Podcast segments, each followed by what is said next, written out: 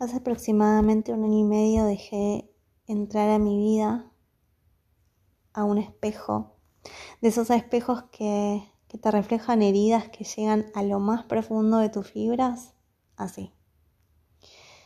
Empecé a notar cosas que me eran familiares. Mi sensación era la de no ser suficiente y por momentos me sentía muy, muy fea. Sabía que no era algo físico, que no tenía que ver con eso y que contradecía muchas de mis creencias, pero no podía evitar esas emociones, esas sensaciones, esos sentimientos. No entendía por qué me estaba pasando eso sin embargo, algo me decía que debía quedarme, que ese espejo estaba reflejando cosas que yo no podía dejar pasar. Empecé a preguntarme en qué otro momento de mi vida me había sentido de esa forma y la respuesta fue cuando mis padres se separaron y mi papá se fue de casa. Yo crecí creyendo que, que no lo había sentido hasta llegar de más grande a terapia. Un día volteé la cabeza y vi una niña retraída, triste, con problemas de aprendizaje, que se sentía rechazada. Esa nena realmente sentía que era un patito feo. Durante su adolescencia, si le gustaba a alguien, pensaba que no le iban a mirar. Luego, como a sus 28 años, su suerte cambió. Según su percepción, creyó que esto estaba superado hasta que a sus 37 años apareció un viejo y conocido espejo doloroso, pero expansor. No tengo el recuerdo de haber sufrido tanto, y no porque en la vida no me hayan pasado cosas, sino porque este espejo me, me llevaba a heridas muy primarias y que evidentemente estaban en carne viva y yo no me había dado cuenta que estaban. Y es como que él llegó y las destapó. Y ahí se generó un, un fuerte dolor. Todo lo que hacía al verlo con distancia venía de esa Nori pequeña herida. La niña que no se sentía merecedora, que no se sentía capaz, sin embargo, seguía quedándome porque sabía que había trabajo por hacer. Viajé a ver a mi papá y empecé a sanar mi relación con él. Yo no había sido abandonada. Esa era una percepción de, de Nori, de esa Nori chica. Pude resignificarlo y esta mujer entendió de que las cosas no habían sido de esa forma. Más me rechazaba mi espejo más cosas yo le daba. Sentía que jamás le había dado tanto a alguien, al punto que, prácticamente me saqué el corazón y se lo di latiendo en la mano. No sé si decir que fue un grave error porque soy de la idea que uno llega a situaciones y a momentos porque necesita aprender algo, con lo cual eso que pasó fue doloroso, pero fue perfecto para mí y para mi evolución y para la evolución de él seguro también. Sin embargo, hoy viéndolo con distancia, con un poquito más de sabiduría, es algo que no recomiendo a nadie, porque el corazón de uno tiene que estar guardado dentro de uno, lo cual no implica estar cerrado, pero sí dentro de uno. Tenemos que estar íntegros en nosotros y presentes. Me sentía muchas veces rechazada, angustiada, ansiosa, porque pasaban días y no me escribía. Y pensé, ok, me está ayudando a trabajar el control, me está enseñando a fluir. Yo seguía esforzándome por darle todo. Lo justificaba con cosas que a él le pasaban o le habían pasado. Y entre justificaciones y justificaciones me fui anulando. Un día me acuerdo que volví muy descompuesta del trabajo, prácticamente no podía estar de pie. Le conté, pensando que quizá a nivel calidad humana se, se iba a acercar a buscarme para acercarme a mi casa. Solo tenía que moverse 10 cuadras, no más que eso, y no lo hizo. Eh, en dos ocasiones le pregunté qué había entre nosotros. La primera me dijo que no sabía, que eso venía solo, que fluyéramos, pero no fluía. No lo culpo. Yo me quedé en ese lugar.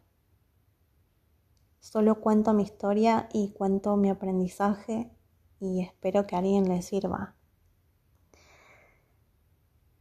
La segunda vez me contó de cosas que le pasaban y no voy a entrar en detalles sobre él. Y yo seguí quedándome. Sentía que, que tenía herramientas para ayudarlo y que aún tenía trabajo por hacer en mí. Cosas que él me reflejaba. El tiempo fue pasando y cada vez me encontraba más cansada. Mi cuerpo ya no lo resistía. Sumado a eso soy muy analítica, así que un día no pude más y le dije basta. Le dije estoy dispuesta a ayudarte, estoy dispuesta a un montón de cosas, pero necesito saber si tú desde dónde es el mismo que el mío.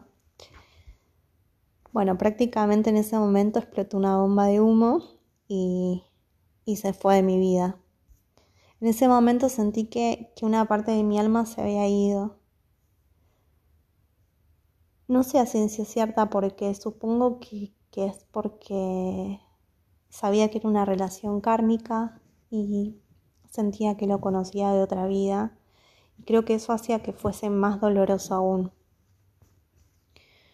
Eso me llevó a incorporar nuevos hábitos que tenían que ver con mi trabajo interno. Empecé a hacer yoga, busqué otras terapias alternativas, aparte de, mi terapia psicoanalítica que al día de la fecha sigo haciendo, más otras prácticas espirituales que ya venía eh, llevando a cabo.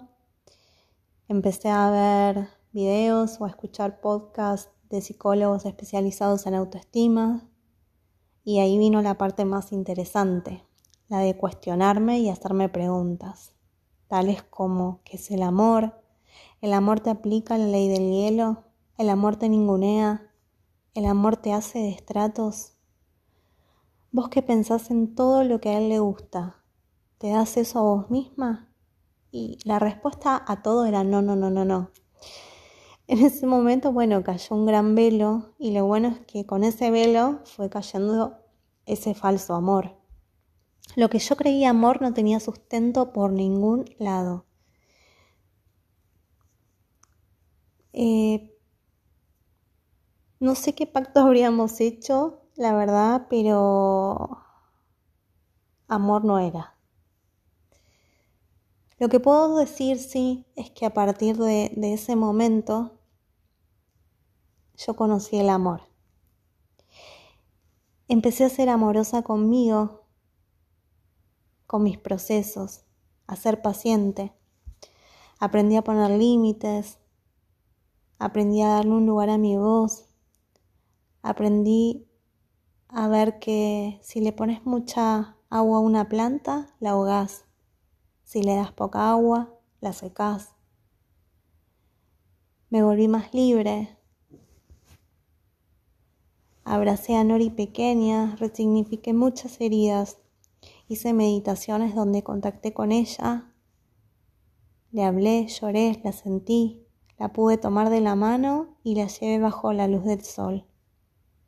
Me volví más fuerte.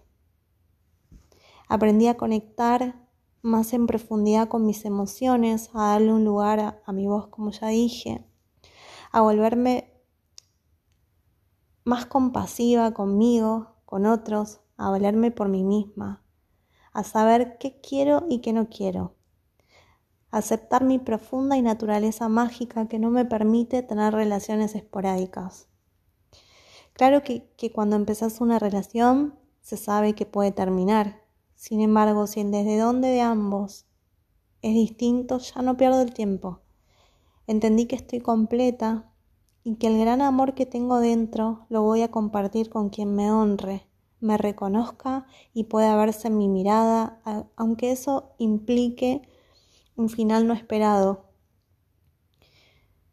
El mensaje que, quiero transmitir con todo esto es el siguiente, que a veces se presentan espejos que nos lastiman mucho o que nosotros nos lastimamos a través de situaciones y relaciones. Sin embargo, eso no tiene que ser un motivo para que renunciemos al amor. El amor es la fuerza más poderosa y sanadora que hay. Hay un poema que dice que las personas llegan a tu vida por una razón, una estación o para toda la vida.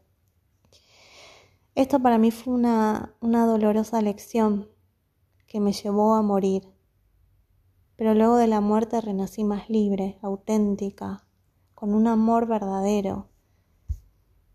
Ese amor verdadero que te lleva a elegir comidas que sanan, el que te lleva a elegir hábitos que te elevan, el que te muestra cuánto vale tu alma y cómo brilla tu ser. Mereces ser tratado con amor. Sos valioso, todos somos a nuestra forma mágicos e importantes Nadie está por encima ni por debajo de nadie. No justifiquemos un maltrato pensando que el otro tiene problemas, porque si tiene problemas puede ir a terapia como vamos muchos, y me incluyo, para poder intentar construir una relación madura, de diálogo, de amor, de amistad, una relación consciente. Si alguien te trata mal y no hace nada de todo lo anterior, no busca ayuda, no busca terapia, busca ayuda a vos, a una persona capacitada que te haga de, reflejo para que puedas ver cuánto vales y puedas conectar con tu valor personal, reforzar, fortalecer tu autoestima y que puedas comprender que mereces lo mejor y mereces ser tratado de la mejor forma. Uno permite uno se pone en ciertos lugares, a veces porque no tenemos herramientas, a veces es necesario que pasemos por esa situación para aprender. A mí me pasó, estuve en ese lugar, tomé la lección, hice mi trabajo, aprendí. Y doy mi mensaje porque si puedo evitar que alguien pase por lo que pasé, voy a estar más que feliz. Así que bueno, espero que, sirva de algo y, y, gracias siempre por el tiempo que, que me dan. Les mando un beso grande y como siempre acordate de sanar.